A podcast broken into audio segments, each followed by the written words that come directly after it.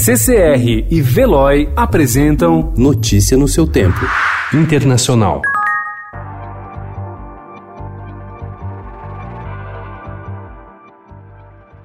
Desde que o presidente Nicolás Maduro fundou a Força de Ação Especial da Polícia Nacional da Venezuela há dois anos e meio, o esquadrão ganhou uma reputação assustadora em bairros pobres de todo o país. Agora, seus oficiais são acusados de tortura e execuções sumárias por grupos de direitos humanos e políticos da oposição.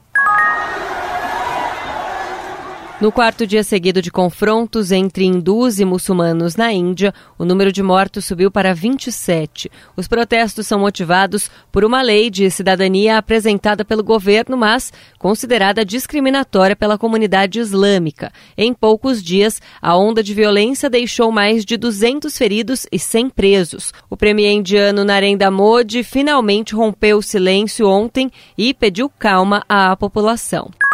In the United States, we have also made clear that while our country will always welcome newcomers who share our values and love our people, Acostumado a enfrentar protestos por onde passa, o presidente dos Estados Unidos, Donald Trump, foi ovacionado nas 36 horas em que ficou na Índia no começo desta semana. O americano fez o seu maior comício no exterior na inauguração de um estádio de cricket para 110 mil espectadores. Ele firmou um acordo para a venda de mais de 3 bilhões de dólares em armas à Índia.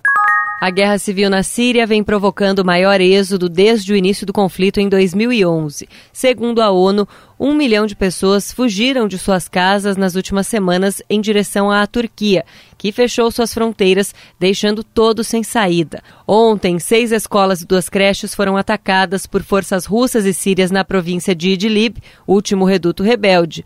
21 civis morreram. Vivendo precariamente sob temperaturas que chegam a menos 7 graus Celsius durante a noite, pelo menos nove crianças morreram de frio na região nos últimos dias. Notícia no seu tempo. Oferecimento CCR e Veloy.